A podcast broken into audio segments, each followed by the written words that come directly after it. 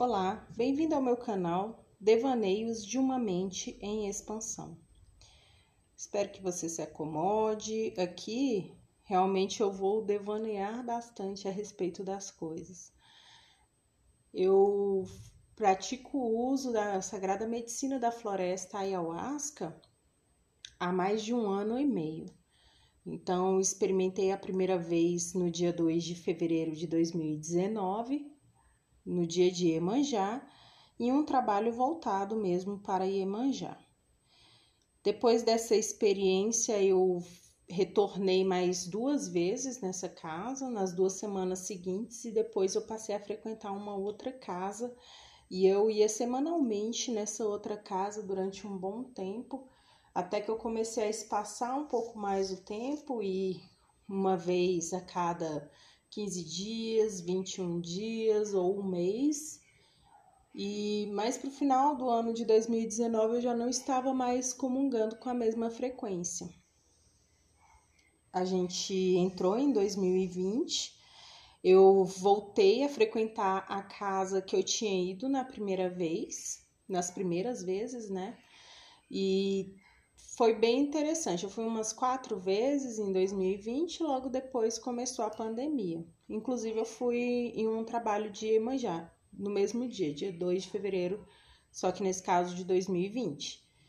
Foi uma experiência bem diferente da primeira. Eu tinha muita vontade de retornar nessa casa, fazer esse mesmo trabalho no mesmo dia para ver como seria a minha experiência e foi completamente diferente da primeira. Aliás, todas as experiências com a ayahuasca são completamente diferentes umas das outras. E eu, em 2019, queria ter feito um trabalho de Halloween. Então, eu cheguei a montar um inário, mas eu não consegui a ayahuasca. E quando começou a pandemia, as casas fecharam e eu consegui acesso a uma medicina uma medicina menos graduada do que a que eu tomava nas casas, mas ainda assim eu consegui essa medicina. E eu fiz três trabalhos em casa. Esse ano de 2020 eu fiz com menos frequência ainda trabalhos, mas igualmente intensos, porque a ayahuasca é uma planta professora é uma coisa que não, não se brinca, não é droga, não é.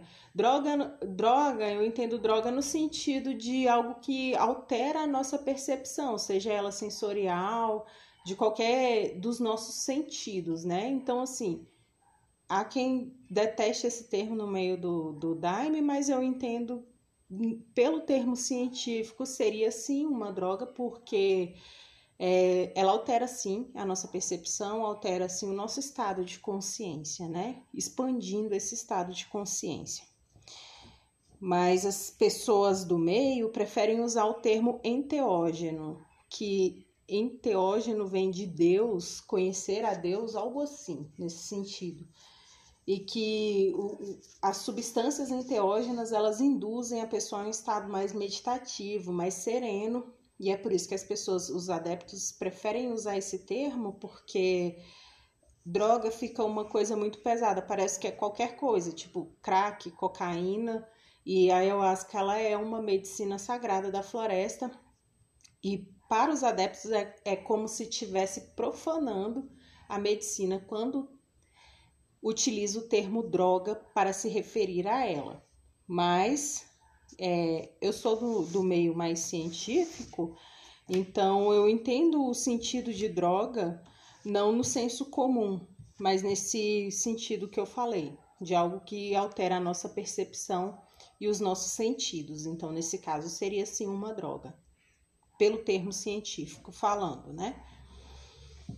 Enfim, eu foi se aproximando esse Halloween e fui pensando em um trabalho, já que eu tinha a ayahuasca e eu não, não saí montando elementos, mas conforme foi se aproximando, eu fui vendo que eu, eu estava realmente precisando de fazer um trabalho, porque eu sinto um chamado, eu sinto uma vontade de comungar da medicina. Haviam quatro meses desde a última vez que eu tinha comungado da medicina e ela, ela altera muito o nosso estado pós-ritual também. Existem vários estudos científicos a respeito, inclusive eu estou pesquisando dentro da literatura científica, dentro da base da Cielo, dentro do Google acadêmico, não é artigo internet afora. São coisas científicas mesmo que eu estou pesquisando a respeito e os estudos apontam que a ayahuasca ela é muito boa para tratar pessoas com dependência química, seja o vício desde o álcool e cigarro até drogas mais pesadas mesmo. Então, está sendo muito promissor e ela tem ela libera bastante serotonina e faz com que a gente tenha uma sensação de bem-estar por muito mais tempo. A substância que é ativa na ayahuasca é o DMT, dimetiltriptomina. Eu não sei se é exatamente isso, mas é DMT. É uma mole... é produzido naturalmente pelo nosso corpo, isso. Só que com a ayahuasca é numa quantidade bem maior.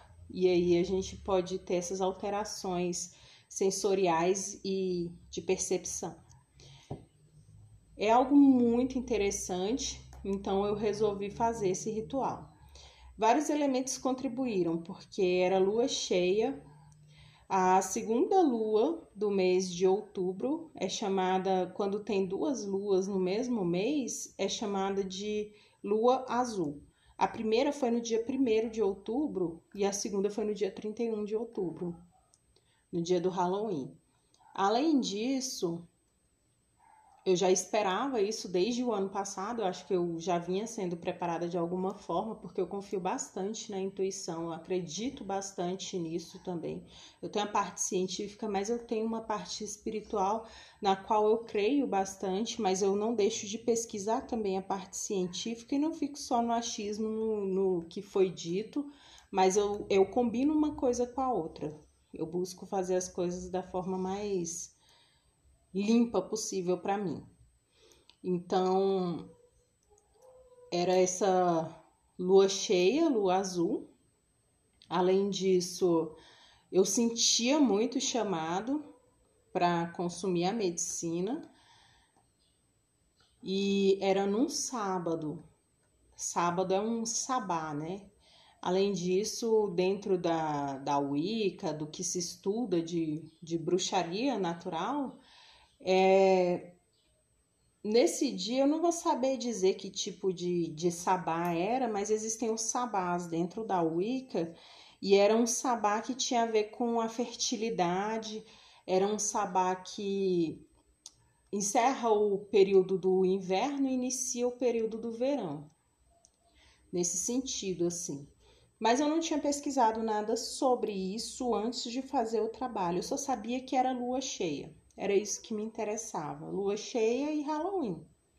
E depois que eu fui ver todos esses elementos, que era um dia de sábado, me chamou também. Mas enquanto eu fazia a preparação, toda a preparação para o ritual, eu acordei às seis da manhã, acendi uma vela, um incenso, pedi para os guias, os mestres, protetores, para o universo, toda a espiritualidade para que se fizesse presente na casa, toda uma egrégora e eu recebi uma orientação que era para fazer o trabalho de seis da tarde até meia-noite. E eu tinha um inário montado que, na verdade, eu queria fazer no dia das crianças. Então, montei o primeiro bloco é, de resgate da criança interior. Inário, para quem não sabe, são é uma sequência de músicas que é colocado, que a música ela induz muito as mirações, que são as visões que a gente tem quando está com sob o efeito da ayahuasca. Então, eu montei esse cenário, primeiro bloco com resgate da criança interior, resgate cura dessa criança, e o segundo bloco voltado para Nossa Senhora. Eu não fui, não tive uma criação católica. Eu não sei quase nada da religião católica. O que eu sei é dentro do cristianismo mesmo, porque na verdade eu fui criada dentro do protestantismo.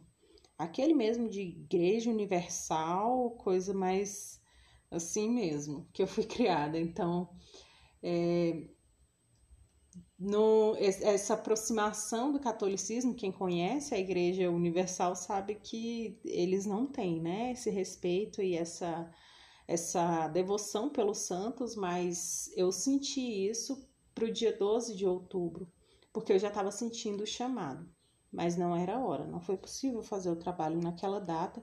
Não que eu não estivesse em casa, tinha todos os elementos aqui, mas eu não senti o chamado tão forte quanto eu senti para o Halloween. E nisso meu esposo tinha montado um inário um pouco antes disso, porque ele falou: Eu vou montar um inário para a gente fazer um trabalho. E aí ele foi montando também, segundo a intuição dele, conforme a espiritualidade dele ia, ia intuindo ele. Eu também fui montando conforme a espiritualidade ia me intuindo. Então a ordem das músicas, as músicas eu nunca tinha ouvido na vida, a ordem delas eu também não, não fiquei muito me atendo a isso. E ele também não. Foi uma coisa assim completamente sem, sem ficar muito pensando sobre, a gente deixou só a intuição fluir e, e deixamos a razão de lado. E veio para mim que era para colocar primeiro o meu inário e depois o dele, que os dois dariam seis horas, porque nenhum dos dois, normalmente um ritual de ayahuasca tem duração de quatro horas nas casas aqui, onde a gente frequenta. E o meu inário tinha 3 horas e 20 por aí, o dele tinha umas 2 horas e meia, 2 horas e pouquinho, algo assim. Então, os dois juntos dariam em torno de 6 horas. E a gente então fez assim: ele foi trabalhar e às 6 horas da tarde eu acendi, perdão, meio-dia, eu acendi outra vela, outro incenso, reforcei com a espiritualidade, pedi para que eles se fizessem presença por no mínimo 12 horas, desde as 6 horas da manhã. Para que eles. Perdão. Para que a espiritualidade estivesse presente durante todo o ritual. E que quando foi meio-dia, eu pedi para que eles firmassem presença para que eles ficassem até pelo menos meia-noite, que seria a hora do término do trabalho. Logo depois, eu fui pesquisar sobre a força da lua, quando a lua é mais influente, qual o horário que ela está mais influente de acordo com a fase que ela se encontra. E justamente a lua cheia estava mais influente entre seis da tarde e meia-noite. Aí eu comecei a perceber tanta sincronicidade, tantas coisas e veio para mim que era para trabalhar com a energia de Afrodite, de Oxum, que são deusas do amor, de São Jorge, Ogum, que pegar as espadas de São Jorge, então peguei três, cruzei duas e coloquei a vela que representava a fogueira em cima dessas duas cruzadas, a outra ficou no altar e tinha mais duas velas acesas no altar. Então, as coisas estavam vindo em número de três, de sete, treze para mim. Tudo que eu fazia era nessa numeração. Foi se aproximando, a gente, eu defumei a casa, acendi um incenso e foi se aproximando do horário, a gente tomou banho, acalmamos as energias e resolvemos iniciar o trabalho. Eu dei mais uma fervida na ayahuasca porque ela tinha passado muito tempo guardada e ela tinha dado uma segunda fermentada desde quando eu comprei. Então dei uma ferventada nela e nisso ela já estava morninha na hora que a gente foi tomar. Então nós tomamos, tocaram três meditações guiadas da criança interior. Já na primeira eu já chorava bastante. É, quando a gente consome a ayahuasca, a gente tem uns processos chamados de limpeza. A limpeza ela é tudo que sai do nosso corpo. Então, desde bocejo, choro, vômito, diarreia, xixi, frio, isso tudo pode ser processo de limpeza, é chamado de processo de limpeza. Mas eu ainda não estava no efeito da ayahuasca. O efeito ápice do efeito a gente chama de estar na força. É quando realmente tem as mirações, quando sente os efeitos físicos, vem as limpezas, quando vem tudo isso, a gente chama de estar na força. Então, eu estava ouvindo a meditação e eu já estava chorando bastante porque eu já estava sentindo a minha criança interior presente muito tempo. Eu já tinha feito alguns posts no meu Instagram sobre isso, da minha criança interior, porque eu já estava sentindo essa conexão com ela e por isso que eu havia sentido de fazer o trabalho no Dia das Crianças para conectar com a minha criança interior. Então, na meditação guiada, quando ela fala que é para encontrar com a criança e tal, eu já estava muito emocionada ali, mas eu não estava sob efeito ainda, não não estava na força. Depois das três primeiras músicas, que basicamente eram três meditações guiadas diferentes, é, meditação guiada, para quem não sabe, é uma pessoa que fica falando que você tem que imaginar você fecha os olhos, relaxa. Agora você imagina uma coisa azul, uma bola azul, você vai entrar dentro dela e essa bola vai sair da sua casa e vai, enfim, é mais ou menos isso.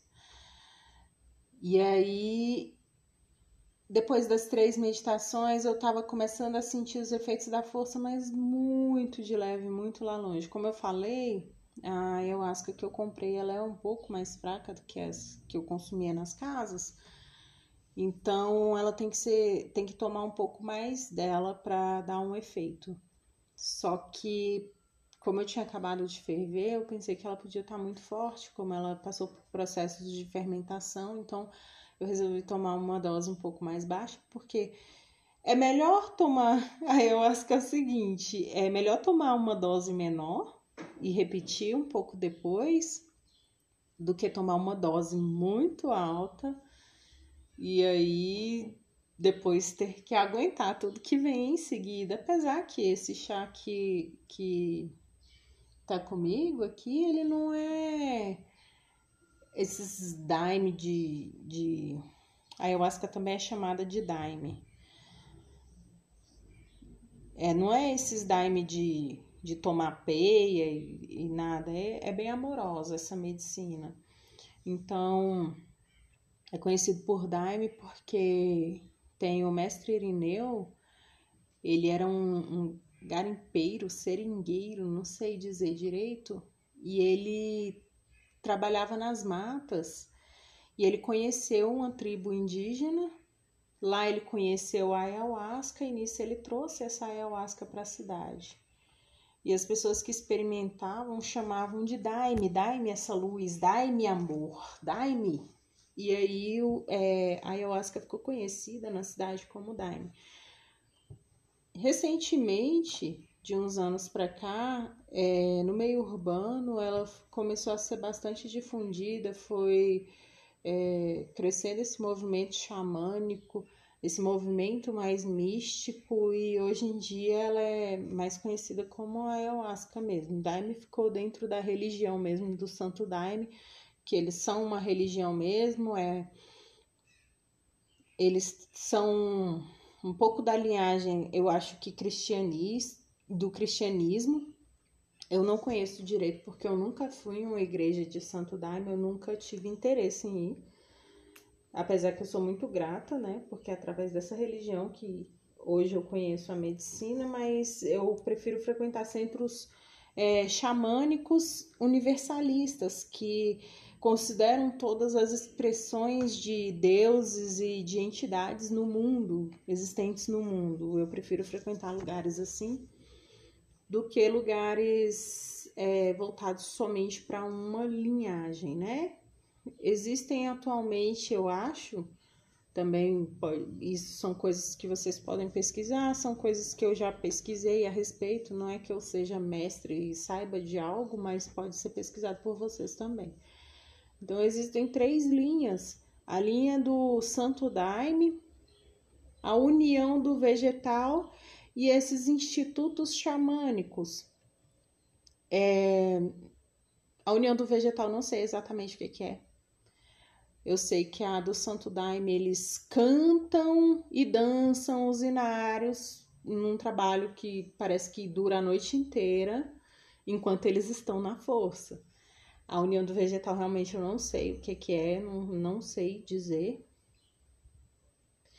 Já nos institutos xamânicos, a gente ingere o chá e a gente deita no nosso colchonete, espera a força vir a força vem e, e fica cada um no seu colchonete, cada um no seu espaço, sem tocar no outro, sem conversar com o outro durante toda a duração do trabalho. Enquanto não acabar, não é permitido tocar ou falar com outras pessoas.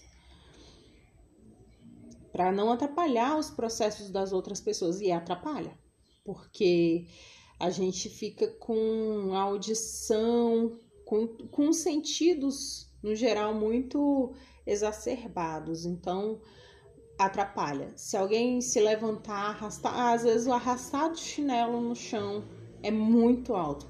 É como se fosse um carro passando do seu lado. Então, assim, realmente atrapalha. E às vezes a gente fica mais assustado, assim. Como fica tudo mais perceptível, então qualquer coisa assusta um pouco e a gente, quando toma o susto, sai um pouco do processo, assim, daquele, daquilo que a gente estava vendo, daquilo que a gente estava vivenciando.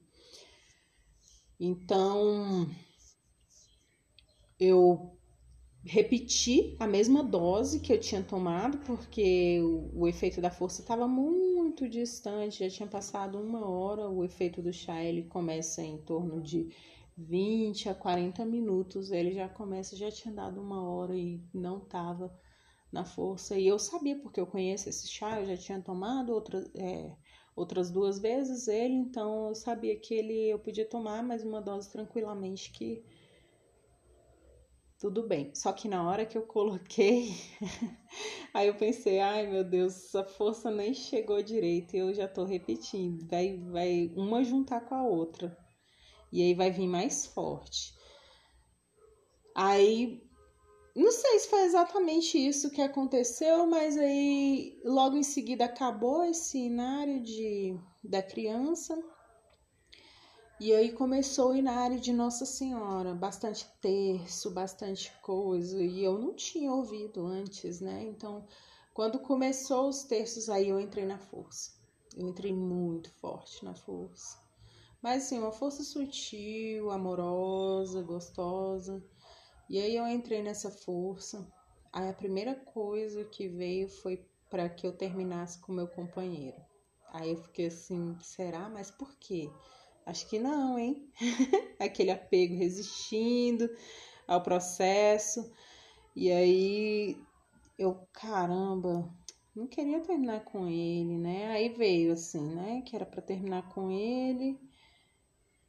Aí eu, tá, tô aqui para ver isso, né? Para ver todas as coisas. Eu tava muito de coração aberto nesse trabalho.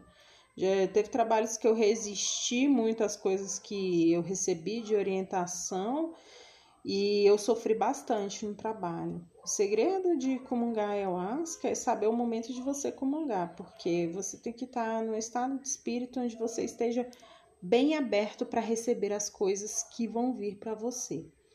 Porque quando você não está aberto, você toma o que a gente chama de peia. Peia é uma surra mesmo. Porque você tá ali no astral, você tá sob o efeito, você tá cavucando sua mente, seu inconsciente. Então ele, você está se comunicando com você mesmo. Então você está lutando contra si mesmo nesse processo. Então, quando você resiste, você mesmo está dizendo para você que não, você não quer isso, você não aceita essa orientação, você não quer saber disso. Então, eu estava bem de coração aberto e a gente está vivendo algumas crises, algumas coisas, aí eu falei, tudo bem, então. Não sei como que eu vou fazer, não sei como que eu vou resolver isso, mas tudo bem. Se é para terminar com ele, vou terminar com ele e pronto, né? Não, não vou ficar muito me prendendo, nem nada, nem prendendo a ele. Vida que segue. As coisas são como são e pronto. E aí, que no fundo, no fundo, provavelmente eu tinha essa dúvida ou estava com esse desejo. Então, isso ficou mais, mais manifesto sob o efeito da ayahuasca. Eu acredito na espiritualidade, sim, na intuição, mas eu tenho essa parte da ciência na qual eu acredito também que a gente a gente está ali dentro do nosso inconsciente encontrando respostas que a gente às vezes tem medo ou dificuldade de encarar. Então, eu decidi que iríamos terminar mesmo. E aí acabou o meu inário, né? Nisso eu tava bastante na força ainda. E aí ele veio e colocou o inário dele. E nisso eu pensando já, caramba, quando eu terminar aqui eu vou ter que terminar com ele, sabe? E eu assim na força, na força. Ele não tinha entrado, aí ele, ele tomou de novo. E aí eu não repeti, ainda pensei em repetir, só que eu quer saber, eu acho que essa força aqui já tá boa, eu acho que ela segura até o final do trabalho. Se ela começar a baixar, eu tomo, comungo mais. Mas aí eu segui. Do jeito que eu tava, eu fiquei. Aí ele colocou o inário dele. E aí já de cara, logo no início, tinha aquela música do Pink Floyd, Another Brick in the Wall. Só que era apenas instrumental. Conforme a música foi começando, começaram a surgir umas lonas pretas com umas lanças. E eu olhando aquilo assim, eu fiquei um pouco assustada. Geralmente eu fico bastante assustada quando eu vejo as coisas. Então eu comecei a ver aquelas lonas subindo, subindo assim. E aí montou como se fosse um circo, só que preto. Não era colorido como é um circo, era preto. E aí eu fiquei olhando assim, assustada, e começava a passar umas coisas assim, fantasmas, umas coisas assim, tipo o circo dos horrores, sabe? Uma coisa assim, bem de Halloween. Eu, caramba, eu fiquei, eu olhava para aquilo e eu, nossa, que coisa mais legal, super Halloween, né? O negócio, tudo a ver. E, e aí eu, naquele clima, assim, nossa, que coisa legal. E aí veio para mim que ia me mostrar as minhas sombras. Geralmente eu tenho muito medo de ver as minhas sombras, mas eu tava, como eu falei, de coração bem aberto, então eu peguei e falei: tá, mostra, pode mostrar tudo. Eu vim aqui para ver isso mesmo, eu vim aqui foi para resolver essas coisas hoje. E aí começou a sair essas sombras, essas sombras assim como se fossem zumbis né, saindo da terra, assim, essas sombras, elas estavam ressuscitando ali como se fossem zumbis e vindo na minha direção. E vinham vários rótulos, vários nomes, assim, ciumenta, indecisa, é, insegura, vários nomes, várias coisas assim que a gente tem dificuldade de aceitar em nós e, e cada uma delas grudava na minha pele, né? Cada um desses nomes, assim, essas sombras eram nomes, eram rótulos e cada um deles grudava na minha pele e eu fiquei assim. O primeiro ímpeto foi de não, não quero isso, eu não sou assim. Mas como eu falei, eu estava de coração aberto e aí eu olhava para isso assim, sem julgamento, sem dizer que era certo, que era errado, nem nada. Eu olhava para tudo aquilo e, e, aqueles nomes no meu corpo e eu olhava assim, eu simplesmente aceitava. Eu falava, é, isso também faz parte de mim. Essas coisas também fazem parte de mim. Então, eu olhava e eu integrava essas sombras e essas sombras elas faziam parte de mim, esses nomes, esses sentimentos, essas coisas que eu queria esconder, porque eu achava que eram ruins, que eu não queria ter, porque eu rotulava de ruim, na verdade faziam parte de mim. Eu integrava todo o meu ser. Tudo aquilo que eu considerava de bom, mas também aquilo que eu considerava de ruim. E isso foi extremamente maravilhoso. Eu olhava tudo aquilo. Então eu olhava para tudo aquilo. Eu, eu sou isso. É isso que eu sou. Eu simplesmente sou. Eu aceito as coisas que eu sou mesmo as coisas que eu não gostaria de ser, né? Eu me aceito mesmo com aquilo que eu gostaria de mudar, com aquilo que eu gostaria que não fosse, mas eu me aceito de todas as formas, de todos, com todos os rótulos, com todas as coisas. Por que, que eu aceitaria só as coisas boas e negaria as coisas que eu considero ruins? Então, eu lembrei de um texto que eu postei sobre justamente isso, eu postei no meu Instagram sobre a gente enxergar as outras coisas também. E aí eu comecei a rir porque o texto era todinho para mim. E aí eu eu vi a minha graduação. Eu sou estudante de psicologia, tô no último ano. Só que esse ano eu tranquei a faculdade, então eu terminaria esse ano de 2020 mas eu não. Eu tive que trancar. Então ficou para depois, né? E aí veio tudo isso para mim, aquela cobrança, aquele negócio de, ah, eu tenho que fazer a faculdade, eu tenho que terminar ano que vem, não sei o que, uma, uma cobrança. E aí veio para mim, assim, a minha irmã mais velha perguntando, que ela sempre pergunta, toda vez que ela me vê, ela faz essa mesma pergunta ela perguntando assim: "E aí termina a faculdade quando?" E eu virava para ela e falava: "Tá no fluxo do universo. Eu vou terminar quando tiver que terminar." Porque eu me coloquei tanta pressão, eu quis tanto terminar isso logo, queria o diploma, e há uns dias antes eu havia postado um texto no Instagram justamente falando sobre que às vezes é, que a vida é como subir uma montanha a gente fica olhando muito o pico, o topo dessa montanha e a gente não. A gente só, só vê isso e a gente não percebe os pequenos passos, os pequenos avanços que a gente dá dia após dia e às vezes a gente não para aonde a gente tá e vê as dificuldades que a gente já venceu lá atrás e outra coisa, não para para olhar a paisagem da onde a gente tá, não para para apreciar o momento, o momento atual o que a gente está vivendo.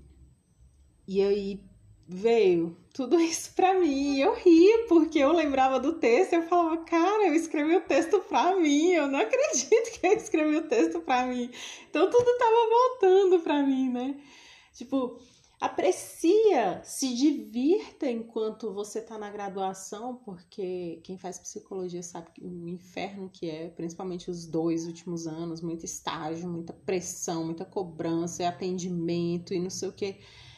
E, e às vezes a gente fica num, num estado de ânimo que não é bom e a gente entra num ciclo de adoecimento mental que aconteceu comigo no ano passado. Eu tive um burnout por causa de toda a pressão que eu coloquei em cima de mim, que eu tinha que dar conta de todas as coisas, e aquilo virou uma coisa que foi totalmente descomunal, não consegui controlar.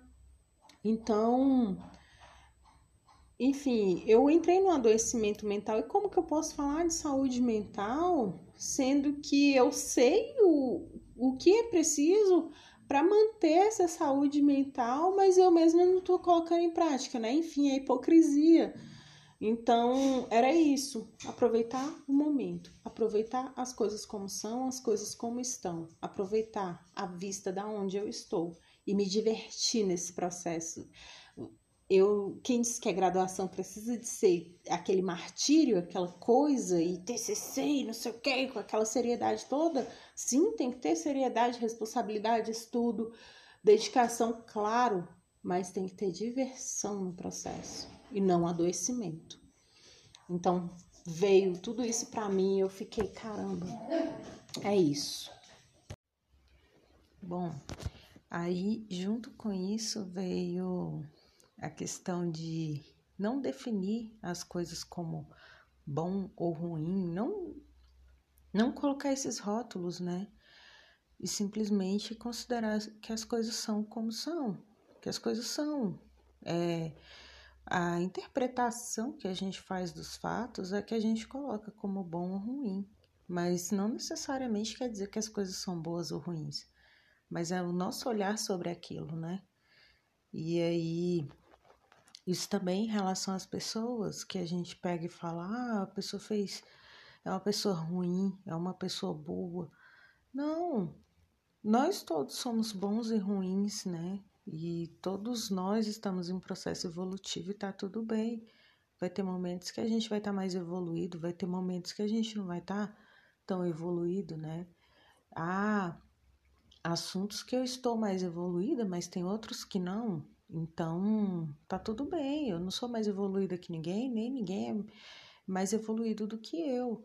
Existem assuntos que eu estou mais aberta e existem assuntos que as outras pessoas estão mais abertas. E é assim, simplesmente, né? Só é. E aí veio com esse, com esse processo, além disso, a questão de praticar o amor, né? De, de entender que tá todo mundo no seu tempo e tá tudo bem, sabe? E tá tudo certo e não tem essa de certo, de errado, de fulano deveria ter feito isso, segundo o quê? Segundo a minha percepção, mas eu não posso medir o mundo pela minha régua, sabe? E além disso, vieram muitas outras coisas. Então, veio essa questão de levar a vida mais leve, de entender os outros com amorosidade.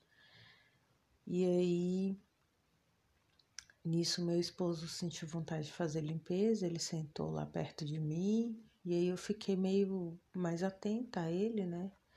Eu tinha tentado fazer limpeza, me deu vontade na hora que eu tava muito na força, mas eu tentei vomitar e não consegui. Pensei que ia vir, mas não veio.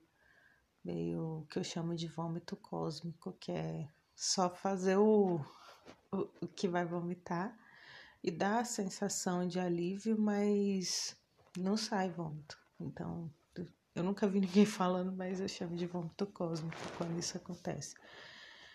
E aí ele foi lá para perto, ficou porque a gente fica distante, né? Porque se a gente ficar muito perto, a gente fica muito preocupado um com o outro e acaba que não desenvolve o processo. Então, a gente fica distante e cada um no seu processo, mas ele foi para lá, eu fiquei perto, e aí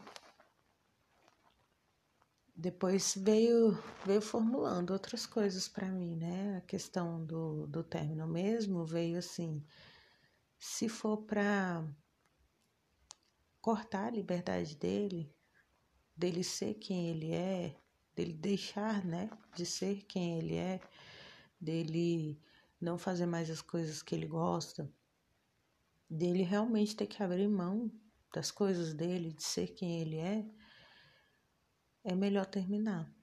Porque amor é liberdade, amor é deixar que o outro seja quem se é, deixar que o outro esteja por livre escolha, né?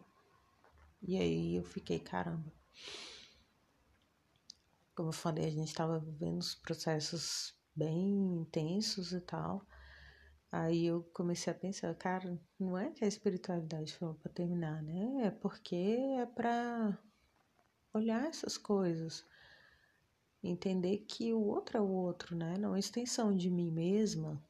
E aí, assim, veio bem pesado para mim, mas muito sutil ao mesmo tempo, muito amoroso. O inário dele era puro amor, puro amor. E aí eu entendi isso. E aí eu falei para ele, né? Vim deitar do meu lado. Ele deitou do meu lado, a gente ficou lá. E aí ele só ficou com mal-estar. Ele entrou na força por pouco tempo e saiu rapidinho, mas ficou com bastante mal-estar, com vontade de fazer limpeza, mas não conseguia também fazer. E aí Nisso, a gente deitado lá, eu com o olho fechado, assim, e já sentindo muito grata pelo trabalho, só isso já tinha valido bastante, assim. Na verdade, eram processos que eu estava passando, mas que lá eu vi, assim, cara a cara, né, no astral ali.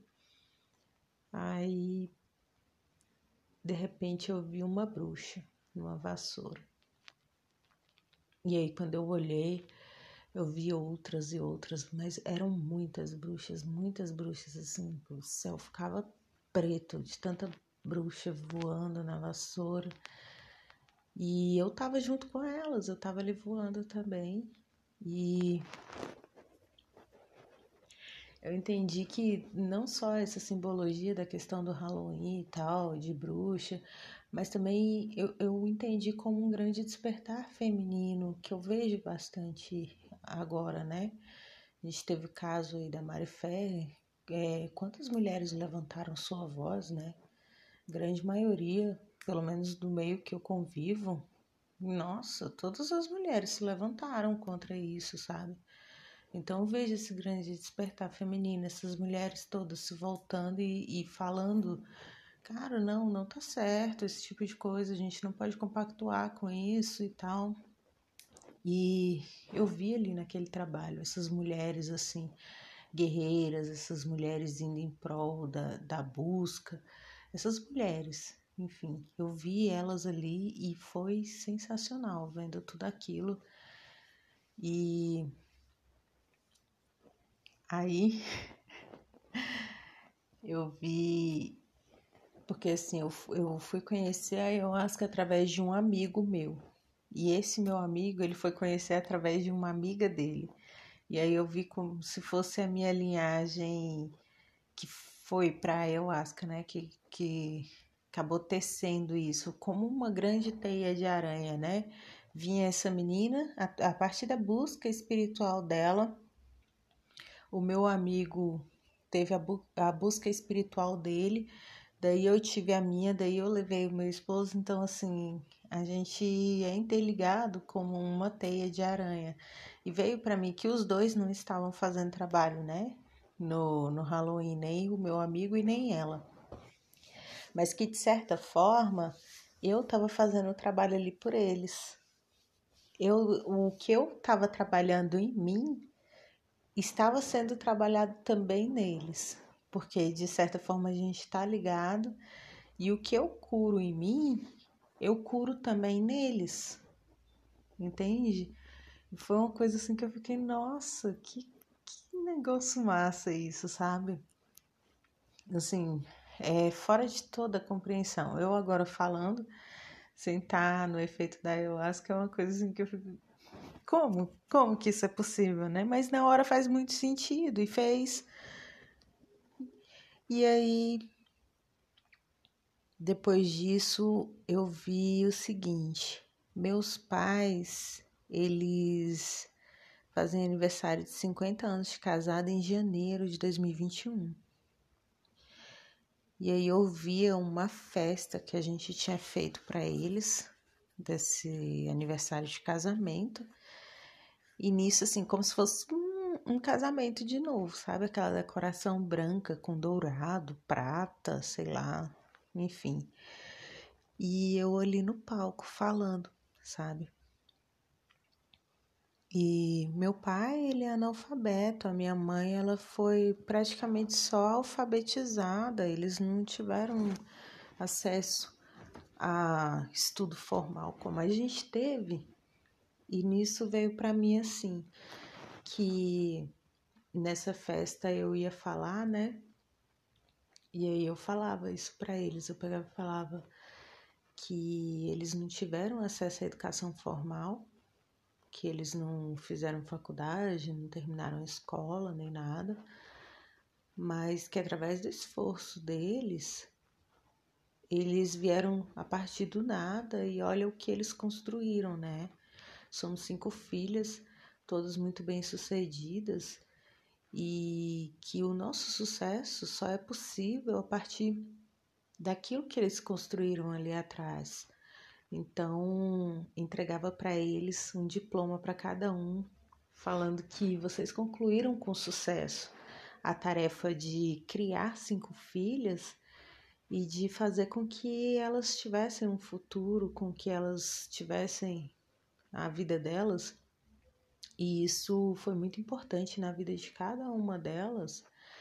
E vocês é, concluíram com sucesso. Isso aqui é o diploma de vocês, de pais, de que vocês conseguiram realmente organizar isso, organizar a nossa vida, organizar a vida de vocês para que a gente tivesse a vida que a gente tem, né? A gente só é quem a gente é hoje porque vocês foram quem vocês foram lá atrás, né? Porque vocês nos sustentaram, porque vocês foram a nossa base. Sem vocês, nós nunca teríamos chegado onde a gente chegou se não fosse o incentivo de vocês, se não fosse o que vocês fizeram, os sacrifícios que vocês fizeram por nós, jamais teríamos chegado onde a gente chegou. E nós. Aí começou a tocar uma música é, do The Police, só instrumental também. E aí eu comecei a chorar, eu chorava, assim, vendo essa cena, né? Lá na festa entregando para eles ali o diploma que eles tinham concluído com sucesso e, e, eu chorava, chorava, chorava assim de emoção, tudo muito lindo, muito lindo, muito lindo, muito perfeito. E ficou um sentimento imenso, imenso de gratidão, amor, todas essas coisas. E para mim, assim, o trabalho foi excepcional. Quando acabou, a gente conversou bastante, conversamos e tal, até adormecer. E a gente é, ficou conversando e tal. No outro dia ficou aquela energia gostosa, assim, de final de ritual, um, uma paz, uma leveza, sabe? Sem aquele negócio de ter que arrumar casa, ter que organizar as coisas, tem que não sei o que. Não, tudo num tempo assim, tudo parecia que corria em câmera lenta, apreciando cada segundo do dia. E a vida é mais sobre isso, sabe? A vida é mais sobre apreciar esses momentos, é mais sobre estar presente no que se está fazendo, é mais sobre aproveitar o momento e não apenas visar a linha de chegada, visar o que está lá na frente, achar que a felicidade está naquilo ali na frente. A felicidade ela tá agora, né? Eu escrevi sobre isso, mas assim, a felicidade ela tá no momento presente. Ela tá aqui, ela tá agora, tá em apreciar esse momento e não em ficar visando algo que, que não se tem esperando, almejando algo que não se tem. Ela está aqui, agora. É só aproveitar, é só ver, é só se fazer presente. Que é isso, é isso, assim. E aí depois, no dia seguinte, assim, eu tava tão desapegada que meu celular ficou no modo avião da hora do ritual até umas 8 horas da manhã do dia seguinte. Ele ainda tava lá no modo avião, nem ligando para celular, não queria nem pegar celular, sabe? E depois eu vi que tinha esse ritual, era da fertilidade, que era a união do masculino com o feminino e tal. E aí depois eu entendi por que que foi intuída essa questão dos dois inários, né? O inário que eu fiz com o inário que ele fez, né? A energia masculina com a feminina. Eu também tinha visto que em um dado momento do ritual, para mim eu tava ainda tipo como se fosse no momento do inverno. No inverno significa recolhimento, tá para dentro, tá voltado para si mesmo, tá nos seus próprios processos internos. E em dado momento do ritual, eu senti isso. E eu senti que eu tava muito para dentro, assim, totalmente introspectiva e aí eu fiquei, caramba, mas o que que tá acontecendo? Por que que eu tô tão introspectiva? E eu entendi que é porque eu estava vivendo esse momento de inverno, eu ainda não tinha ido para fora. Eu realmente estava recolhida. E o esse sabá que teve foi justamente isso. É o momento que se apaga a fogueira porque o frio do inverno ficou para trás e está se esperando o calor do verão. Então, as pessoas saem para fora, vão para fora da caverna. E eu juro, assim, depois disso, eu já fiquei mais comunicativa, já resolvi aparecer mais pela internet, já resolvi sair, ir mais para fora porque realmente estava muito recolhida. E às vezes acontece os processos assim, a gente não entende o que está acontecendo e já quer, ai, eu tenho que ir logo para fora, ai, eu não posso ficar tão recolhida, ai, não posso, não sei o quê. Às vezes é o que o corpo pede, é o que a intuição, a espiritualidade, seja o que for, é o que está pedindo naquele momento e respeitar o que está sendo pedido naquele momento, respeitar os próprios limites, é uma coisa muito importante. E eu estou conhecendo agora os meus próprios limites. Eu fui uma pessoa que não conhecia os meus próprios limites. E agora eu estou começando a conhecer e eu estou começando a gostar dessas coisas. De entender que tem momentos que eu gosto mais de estar para dentro, tem momentos que eu gosto mais de estar para fora.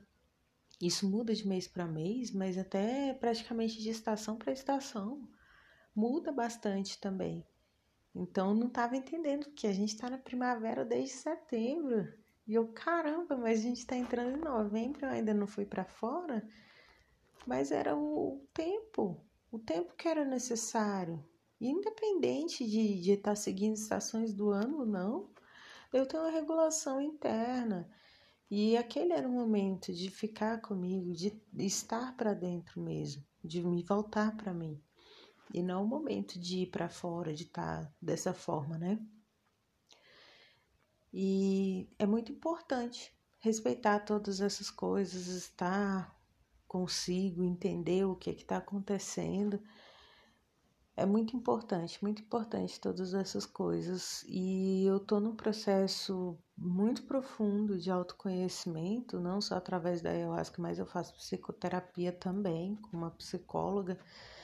E não só isso, eu faço uma autoobservação também autoobservação para que eu compreenda o, o que que me move, o que que eu gosto, o que que eu não gosto, quais os momentos do dia que eu funciono melhor, quais os momentos que eu não funciono tão legal, os dias da semana, os dias do mês, de acordo com o meu ciclo menstrual, todas essas coisas assim. Eu acho importante porque às vezes a gente fica tão no automático que quer funcionar 100% o tempo todo. Ah, e veio também isso para mim, é que todos nós estamos dando o nosso melhor sempre, o tempo todo. Todos nós estamos tentando o tempo inteiro. Então, assim, existem dias que o meu melhor é menos mil por cento. E existem dias que o meu melhor é zero por cento mas tem dias que o meu melhor é mais 10 mil por cento. Então, todos os dias querer funcionar 100% o tempo todo, isso é pedir para ter um burnout, é pedir para ter um, um, problema mental, uma depressão, uma ansiedade, desenvolver qualquer transtorno mental, porque não existe isso. Nós somos seres humanos, a gente oscila, a gente oscila o humor, a temperatura mexe com a gente, o clima, tudo mexe com a gente, os níveis hormonais do corpo, o nosso estado mental, as coisas que a gente vê, as coisas que a gente pensa, tudo isso mexe com a gente. E querer funcionar 100%, 100%, o tempo todo, o tempo todo, a gente não é máquina e nem máquina funciona assim, máquina quebra.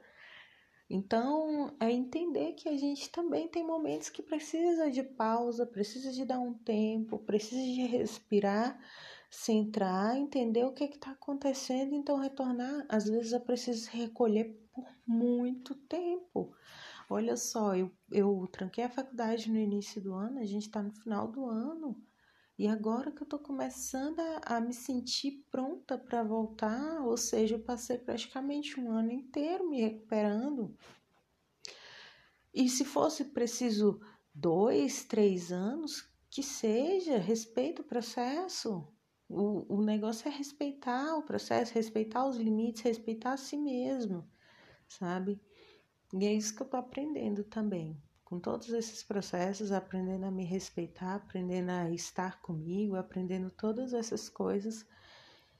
E eu espero trazer muitas outras reflexões depois. Mas que fica a mensagem é essa: viveu aqui o agora, o momento que você tá, o local que você tá, é, é tudo perfeito para que você faça o que você tem que fazer. Se você tem que se mover, se move com as ferramentas que tem no local que você tá. Não espere condições perfeitas, porque não existe. Não existe condição perfeita, não, não existe momento perfeito. As coisas acontecem no, no momento que elas têm que acontecer. Se é agora que tem, é agora que tem e pronto. Não tem essa de inventar moda. É isso que tem. Se é isso que tem para hoje, é isso que tem, pronto. É... Além disso, essa questão de respeitar os processos, de respeitar a si mesmo, de saber que a gente não precisa de dar 100%, 100% do tempo, que a gente tem dias que a gente não vai dar nada, tem dias que a gente vai querer passar o dia na cama, tá tudo bem, a gente tem que respeitar o nosso corpo, respeitar a nossa mente, o nosso espírito. Essa questão de ah, só pensar positivo o tempo todo, pensar positivo, isso é uma positividade tóxica. Aceitar também as coisas que a gente interpreta como negativas, os sentimentos que a gente acha que são negativos. Aceitar que isso tudo também faz parte da gente, aceitar que isso tudo é a gente, sabe? Que tudo faz parte. E e respeitar também os demais, respeitar os processos dos outros.